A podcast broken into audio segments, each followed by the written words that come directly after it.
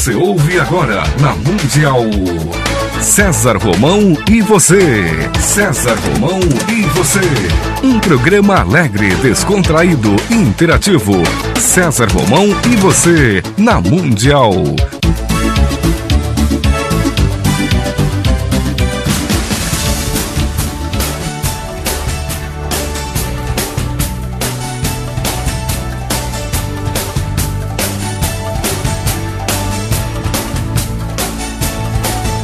Toda a força pra vencer e o saber pra comandar.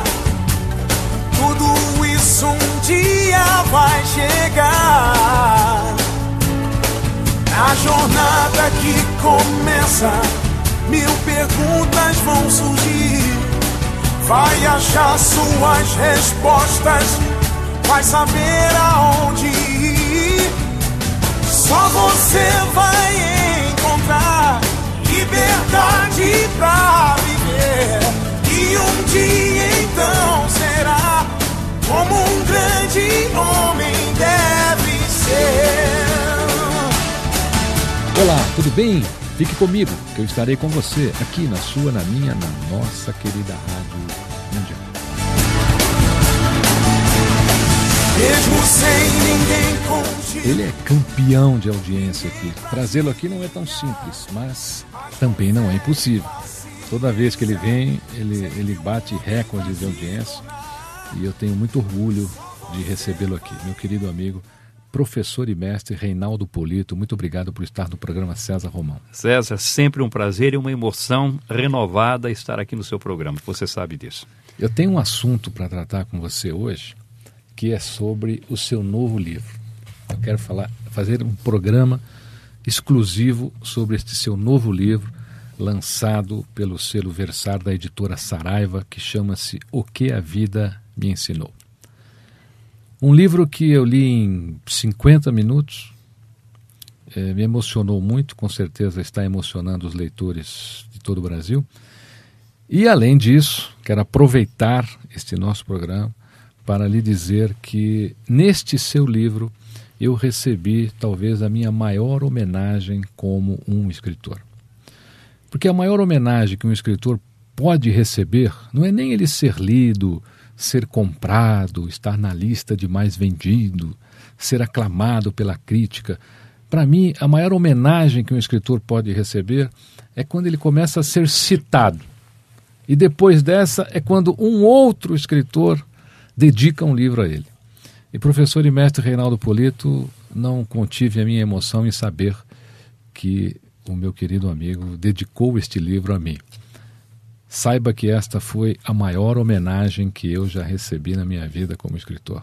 Muito obrigado. Além da nossa amizade, César, eu escrevi esse livro abrindo meu coração, contando a minha trajetória desde garotinho, período que, eu frequentei as escolas, os bancos escolares todos, com aquela vida de menino pobre lá do interior, com as dificuldades todas que a vida vai apresentando e essa possibilidade que a vida nos dá também para que possamos superar os desafios e conquistar aquilo que nós desejamos. E quando eu pensei em quem iria dedicar o livro, eu pensei numa pessoa que teve uma trajetória de luta, de desafios, de superação e de muita integridade naquilo que sempre realizou. E o nome que veio à minha cabeça foi do meu querido amigo César Romão. Por isso que eu dediquei o livro a você. Foi a maior homenagem que eu já recebi. Eu nem sei como retribuir isso um dia. Se um dia eu descobrir como, eu o farei. Eu o farei, tenho certeza. Professor Reinaldo Polito, eu sei que o livro já é sucesso, eu o vejo aí é, nas melhores exposições do Brasil todo. E não é fácil escrever sobre a gente mesmo. Eu, eu, eu, pelo menos, acho que não é fácil. Mas quando eu li o seu livro, eu senti aqui que realmente foi um livro escrito com coração, partes da sua vida, partes alegres, partes emocionantes, partes que talvez eh, o professor nem tenha contado ainda a ninguém, coisa que as pessoas talvez ainda não saibam, né? Então ele é um livro revelador sofreu muito para escrever esse livro, dizia, eu vou, eu vou contar, não vou contar, eu vou contar, não vou contar. Ficou, ficou nisso ou não? Teve momentos assim? A minha maior preocupação, César, foi de parecer pretensioso. Porque quando você conquista sucesso em uma determinada atividade, é muito fácil dizer: olha, eu programei assim, pensei em fazer isso, foi planejado dessa forma. E na verdade não foi planejado de forma nenhuma. Os fatos foram ocorrendo, os desafios foram aparecendo, eles precisaram ser superados. E no momento em que eu estava escrevendo o livro, eu fui me lembrando de fatos que ocorreram na minha vida e que não tinha tentado e de como eles foram importantes para o desenvolvimento da minha carreira. Você, por exemplo, teve contato com a professora Yolanda. E a professora Yolanda foi minha professora de português. Essa é uma história que eu conto no livro que eu acho bastante curioso para que possamos perceber as pessoas que estão à nossa volta e como elas podem nos inspirar. Eu frequentava o curso ginasial, por aqui eu já começo a contar um pouquinho da minha idade. Né? E, e um dia eu levei para a minha professora de português, que era professora Yolanda, uma poesia que eu fiz. E ela leu e elogiou muito a poesia. E não fez o elogio apenas à minha frente, ela levou para outras classes, mostrando para os coleguinhas: olha, vocês têm um colega que tem muito jeito para escrever. Quando eu soube daquilo, César, no dia seguinte estava eu lá com uma outra poesia mostrando para a professora Yolanda. E ela foi um grande incentivo, foi um grande estímulo para a minha carreira como escritor. A professora Yolanda sumiu da minha vida porque vim para São Paulo, e depois de muito tempo, depois de ter publicado os meus livros, eu pensava na minha carreira de escritor, falei, mas ela foi muito importante. Como eu gostaria de encontrar a professora Yolanda novamente e contar a ela que publiquei livros, que os livros fizeram sucesso e como ela teve uma participação tão grande na minha vida. Fui na escola onde ela havia lecionado, ninguém sabia dela. Perguntei a colegas contemporâneos de escola, ninguém sabia dela. Eu fiquei triste, falei, puxa vida, onde será que foi parar a professora Yolanda? Eu escrevo no jornal A Tribuna Impressa de Araraquara há muitos anos. Todo domingo eu tenho uma coluna ali e, e falo muito dessa minha vivência na cidade de Araraquara. E os amigos me escrevem dizendo que ficaram emocionados com aquelas histórias, que eles também se lembram. E eu resolvi escrever um artigo com esse título: Onde andará Yolanda?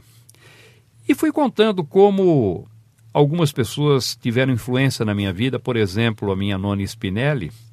Talvez ela não tenha, não tivesse ideia de como ela me deixava feliz quando ela chegava na minha casa e me dava algumas balas de presente. Eu conto de um senhor chamado Arsênio. Arsênio era um, um, negro muito alegre e que vivia ali no bairro do Jardim Primavera, em Araraquara. E eu, garotinho, menino, não tinha oito anos, e ele, na frente de outros adultos, disse: Esse menino é muito inteligente. Eu receber um elogio daquele, de um adulto, na frente de outros adultos, aquilo foi muito estimulante para mim. Então eu vou contando e depois conto a história de, da, da professora Yolanda e dizendo que ela desapareceu da minha vida, que eu procurei, não sabia onde estava e que talvez com aquele artigo, quem sabe ela pudesse aparecer e eu pudesse levar a ela alguns exemplares dos meus livros. No domingo eu fui até o Rio de Janeiro num evento que você estava lá na casa do Valdez, num churrasco. E quando eu cheguei em casa, minha mãe disse o seguinte: a Yolanda ligou. Eu falei: Yolanda? É, Yolanda, sua professora de português ligou. Falei, nossa, então amanhã eu vou ler. Não, não, ela disse que a hora que você chegar, você deve ligar, que ela ficou muito emocionada em ler o seu artigo lá no jornal. Eu queria muito falar com você. Liguei à noite, quase madrugada, para a professora Yolanda, fomos conversando e à medida que ela foi falando, eu fui ouvindo aquela voz e me transportei para a sala de aula quando ela dava aquelas aulas maravilhosas. Eu me lembro de uma das aulas quando ela falava a respeito do José de Alencar e, e, falava como ele era muito habilidoso em fazer comparações para que o leitor pudesse se transportar para aquele momento. E no romance Iracema ele dizia assim: Verdes mares bravios de minha terra natal, onde canta jandaia nas frondes da carnaúba. Verdes mares que brilhais, como líquida esmeralda aos raios do sol nascente, perlongando as alvas praias ensombradas de coqueiros. Serenai, verdes mares, e alisai docemente a vaga impetuosa para que o barco aventureiro manso resvale a flor das águas. Então eu me transportei para aquele momento, ela fazendo aquela comparação de das águas do mar, com aquela joia. Eu fiquei emocionado, certo? Coincidentemente, algum tempo depois eu fui para Araraquara fazer uma palestra lá na, na Uniara, na universidade, e a Holanda estava lá, sentada na primeira fileira com um envelope pardo na mão. E o que me apresentou o Fernando Passos tinha sido aluno dela também, todo mundo bateu palma e eu fiz uma palestra caprichada. Eu queria que a professora tivesse muito orgulho do seu aluninho. Aí no final da minha palestra, ela entregou o envelope e pediu que eu lesse um papel que estava lá dentro. César, eu quase caí duro. Dentro do envelope estava uma carta que eu escrevera para a professora Yolanda há mais de 40 anos. E ela guardou aquela carta. Então foi um momento de muita emoção. Então no livro eu conto o seguinte: ela me estimulou, ela me entusiasmou. Mas eu fiquei feliz em saber que eu também, de uma certa forma, havia estimulado na profissão dela como professora, tanto que ela guardou aquela carta durante tanto tempo. Então são essas histórias que eu fui colhendo ao longo da minha vida, que tiveram muita influência e que depois acabaram, lógico, resultando na minha atividade profissional. E uma coisa interessante que eu, que eu notei no livro, professor Renaldo Polito, é que todas essas histórias elas têm uma vivência muito profunda. Né? Todas têm uma vivência muito profunda. E o professor também deu valor a essa vivência, né? soube viver. Uma história que eu achei muito interessante aqui é quando o professor deixou de acreditar em mágico, que é uma história Sim. da que o senhor estava num circo ou numa feira e, e, e, e era garoto ainda. Quer contar? Ah, posso contar. Então conte. Eu conto como foi que eu me tornei uma pessoa muito desconfiada. Araraquara, como as outras cidades do interior, nós fazíamos aquelas festas, festas comemorativas, tinha, tinha festa da, no aniversário da cidade, 7 de setembro, e eram momentos importantes. E a cidade se reunia ali. O desfile estava praticamente terminado e eu vi um camelô que tinha uma voz muito forte, a mais ou menos uma quadra, uma quadra e meia de distância, dizendo, convidando as pessoas para que fossem até a sua banquinha, porque todos poderiam observar ali a transformação de uma carta numa maravilhosa borboleta. Eu, garotinho, menos de oito anos, falei, eu quero ver essa mágica. E ele dizia assim: Olha, aqui está a carta, e ela vai se transformar numa borboleta maravilhosa. Enquanto nós aguardamos a, a transformação, eu quero apresentar a vocês esse desca, descascador de batatas. Revolucionário, porque ele corta assim, corta assim, corta assim, e hoje, como presente de aniversário da cidade, se a senhora levar levar dois só vai pagar um. Eu, eu fiquei ali, achava estranho porque as pessoas iam, compravam o aparelho, iam embora. Falava, mas como é que pode ir embora e não ver a transformação da carta em borboleta? Eu fiquei ali umas duas horas, César. E as pessoas já haviam se retirado. Ele pegou a carta, colocou no bolso. Falei, ué, e a borboleta? E ele me disse: E você acha, garoto, que de graça você vai ver na vida uma carta se transformando em borboleta? Mas eu me senti traído naquele momento e comecei a ficar desconfiado a partir daí. Quando eu saí de Araraquara e vim para São Paulo, engraçado que várias pessoas me diziam o seguinte: cuidado com o golpe do bilhete de loteria. Mas que golpe de bilhete de loteria é esse? Não, ali é o seguinte: você está andando na rua e você vai encontrar um bilhete e vai entregar para a pessoa que está na frente, falar, olha, caiu o seu bilhete aqui. Ele vai dizer, olha, a sorte grande apareceu, esse bilhete está procurando, a sorte está procurando você, pode comprar. Falar, ah, não acredito que alguém possa acreditar numa história dessa. César, dois dias que eu estava em São Paulo, na rua 15 de novembro, e não é que cai um bilhete de loteria na minha frente, falei, puxa vida. Então eu conto aí no livro que eu fiquei muito desconfiado e levei essa desconfiança para a minha atividade profissional e cheguei ao exagero de ouvir propostas sempre com resistência e deixei de acertar, de aceitar muitos negócios porque era muito desconfiado. Até que aconteceu um fato curioso. Eu fui fazer uma viagem, nós fomos para os Estados Unidos. O meu amigo Oduvaldo Silva, que você conhece. Deixa eu mandar um abraço. Oduvaldo, um abraço. Você é um dos grandes profissionais que eu conheço aí da área de vídeo e gravações. Parabéns, viu? Parabéns. Oduvaldo Silva, eu acho interessante que quando alguém pergunta o nome, ele fala Oduvaldo, agora eu vou, so, vou soletrar o meu sobrenome. sobrenome. S é muito engraçado. Então o Duvaldo disse: escuta, você vai para os Estados Unidos, você podia fazer um favor para mim. Eu queria dar para o meu pai um rádio de 10 bandas e mais não sei o que lá. Você falou: ah, tá bom, eu vou comprar um radinho desse. Quando eu cheguei em Nova York, fui lá na Quinta Avenida e lá você sabe que só dá espertalhão. E procurei o rádio, o rádio estava lá.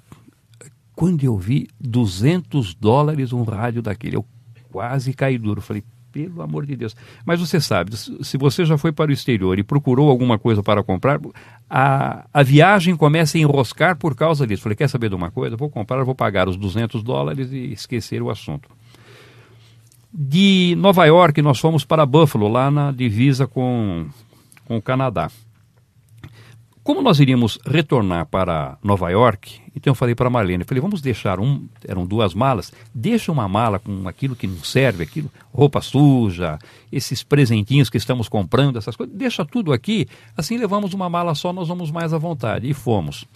Quando chegamos em Buffalo, César, nós descobrimos que a mala estava trocada nós levamos a mala que não deveria ser levada e, e deixamos a mala boa lá no, lá no hotel. Aí corre para cá, conseguimos acertar. De lá nós fomos para Chicago. Chegando em Chicago, lá no hotel, eu ainda, com aquele meu temperamento desconfiado, achava que todo mundo querendo me levar na conversa. Quando nós chegamos, eles ofereceram. Falaram, ao invés de vocês ficarem nesse quarto, por que vocês não ficam numa outra ala, agora no final de semana? Tem 50% de desconto. Falei, opa, é muita mamata. Quer dizer, alguém que está com dinheiro contadinho numa viagem, 50% de desconto é um bom desconto, né? Bom, desconfiado, falei, isso aí é armação. Em todo caso, vamos lá dar uma olhadinha. Olhei, o quarto bom, tudo direitinho, melhor do que eu esperava. Ah, vamos ficar. César, lá pelas duas e meia, três horas da manhã, eu começo a ouvir uma música na janela. Falei para a Marlene, falei, você está vendo? Música alta. Eles nos colocaram aqui em cima de uma danceteria. Isso daí é uma tremenda de uma armação. E aquela, aquele barulho cada vez mais alto, eu já estava pegando o telefone para reclamar com o hotel. Aí resolvemos olhar direito de onde vinha aquele ruído. Tinha acontecido o seguinte, naquele solavanco da mala de um lado para o outro no avião, o radinho do Odovaldo ligou. ligou e a música não era da danceteria, a, a, música era do radinho dele. Bom, dei muita risada e passei a ponderar que, assim como um hotel pode ter um, um desconto e não ser uma armação nenhuma, na vida também os negócios bons podem aparecer. E passei a refletir muito sobre isso. Mas só para completar a história do radinho do Odovaldo, chegando aqui no dia seguinte, fui até a casa dele. Mas antes de falar no radinho do preço, Sabe quando você tem aquele sexto sentido? Falei, deixa eu fazer umas perguntas. Falei, Duvaldo, quanto você acha que custou esse rádio? Ele falou, olha, isso aí o venezuelano pagou 65 lá no free shop. O não, paraguaio não, trouxe. Então não deve estar custando mais do que 45, 50. Como é que eu ia pedir 200 para ele? Falei, olha, Duval, não custou nada, isso aqui é um, um presente, presente, para você. você. E ele não ficou sabendo disso. Quando Depois, saiu o livro, ele mandou não, o cheque. Aí, quando o livro foi publicado e ele leu a história, ele falou: qual é o número da sua conta? eu vou depositar porque eu não aguento de vergonha. Né? Então, são histórias como essas. E eu procurei não jogar a conversa fora. Você veja que no dia a dia, às vezes, nós, nós, temos que ficar atentos, porque é, nem todas as pessoas são boas, nem todas as pessoas são honestas, mas se você leva isso ao exagero, você se afasta de boas oportunidades. Isso é ruim para qualquer tipo de negócio. O que a vida me ensinou. Professor e mestre Reinaldo Polito está em todas as livrarias do Brasil pela editora Saraiva, já é um grande sucesso professor Reinaldo Polito já tem mais de 25 livros, não é isso? Não, são 19, 19 livros publicados no Brasil. Publicados no Brasil. Isso.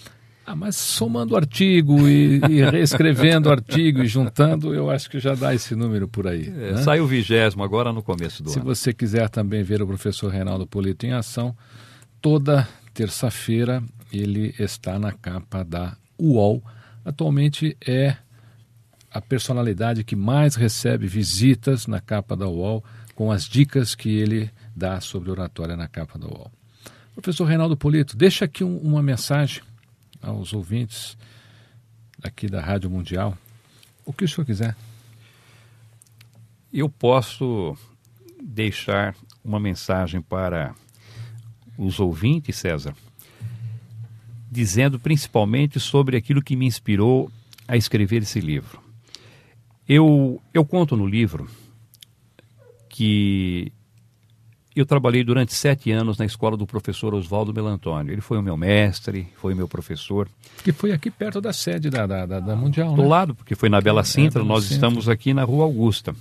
E o professor Melantônio, quando ele paraninfou uma das turmas do meu curso, tinha lá umas 700 pessoas na plateia, ele me proporcionou uma das maiores emoções da minha vida, porque ele interrompeu o discurso dele como paraninfo e disse o seguinte: Eu estou trazendo um recado da dona Margot, a dona Margot, a esposa dele que cuidava das finanças da escola dele, para os alunos do professor Polito. O professor Polito trabalhou na, nossa, na, nossa escola durante sete anos e nunca aceitou um tostão de remuneração. César, não que eu não precisasse do dinheiro, eu precisava muito do dinheiro.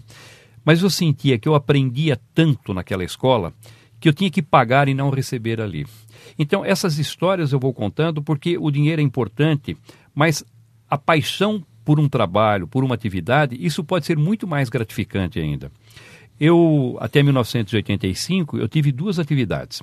De 75 a 85, fui gerente de banco e à noite e no sábado pela manhã dava aula de oratória. Me apaixonei tanto pela oratória que eu estava dividido. Eu tinha um bom emprego, ganhava muito bem, mas a minha paixão era a oratória. Então eu resolvi fazer umas contas e cheguei à seguinte conclusão: se, dando aula de oratória na minha escola, eu ganhar metade do que eu ganho no mercado financeiro, eu vou ser a pessoa mais feliz do mundo. Então eu abandonei a carreira no mercado financeiro para me dedicar à oratória, não para ganhar dinheiro, mas sabendo que metade já seria suficiente para que eu fosse uma pessoa muito mais feliz. Engraçado, né? E tem gente hoje, professor Reinaldo Polito, que já quer começar a vida ganhando o que o diretor da empresa ganha, né? É, você sabe que nós participamos de uma atividade, você é membro do conselho da ONG Via de Acesso, e eu estou lá desde o princípio, e nós recebemos os jovens que vão ingressar no mercado de trabalho. E o que nós temos alertado sempre a esses jovens é o seguinte: o profissional hoje é admitido pela competência dele, mas ele é demitido pelo comportamento dele. Então, às vezes, a pessoa tem muita competência, tem muito conhecimento, tem muito saber, mas a forma como ela se comporta, como ela, se relaciona com os outros, não é uma forma condizente. E acaba truncando a carreira, perdendo, às vezes, excelentes oportunidades profissionais por causa do comportamento. É, tem gente que procura transformar o conhecimento em arrogância, né? Então não adianta a pessoa ter conhecimento se ela é arrogante, se ela não tem um comportamento adequado o conhecimento passa a não valer nada, porque ninguém quer se relacionar com essa pessoa, né? É, se afasta mesmo. E às vezes aquele que não é tão competente, não tem tanto preparo, mas ele consegue ser uma pessoa que vai se harmonizando, tem aquela inteligência emocional. É esforçado. É conciliador, sabe ponderar, sabe motivar uma equipe, ele sabe dar o exemplo a partir do seu comportamento e as empresas querem isso. É, até algum tempo, as empresas queriam alunos formados nas universidades de primeira qualidade. Hoje estão mudando um pouco. O aluno pode ser até de uma universidade de primeira qualidade, mas quem tem que ser de primeira qualidade é o aluno. É o aluno. Às vezes, ele teve que se formar numa escola de segunda linha, terceira linha, teve que trabalhar, teve que estudar, vencer aqueles desafios, e no momento profissional isso pode ter muito mais utilidade do que o conhecimento teórico que ele adquiriu ali na faculdade. Professor Reinaldo Polito, é sempre bem-vindo aqui. Deixo um convite para que volte. Deixo também a indicação de seu livro O que a Vida Me Ensinou, que está em todas as livrarias do Brasil pela editora Saraiva. Já é um grande sucesso. Me parece que já está indo para a terceira edição aí, já recém-lançado. Está indo muito bem. E é um livro que com certeza vai, vai inspirar muita gente. Vai inspirar muita gente, eu tenho certeza disso. E já está inspirando. Professor Reinaldo Polito, deixa aqui o seu site para que as pessoas conheçam de perto o seu trabalho. Sim. É simples www.polito.com.br. Quando eu venho aqui, eu sempre alerto para um fato. O site não tem senha e não tem objetivo de vender nada. E o leitor, o seu ouvinte, vai encontrar ali mais de 600 textos falando sobre comunicação. O que for procurado ali sobre comunicação vai ser encontrado. E se por acaso não encontrar, tem lá contatos. Mande a pergunta quando eu chego em casa, baixe os e-mails e respondo a todas elas com muito prazer. www.polito.com.br. Lhe desejo ainda mais sucesso. Muito obrigado, César. Eu espero que encontre mais tempo na sua agenda para voltar ao programa. Programa César Romão. Fique comigo, que eu estarei com você, aqui na sua, na minha, na nossa querida Rádio Mundial.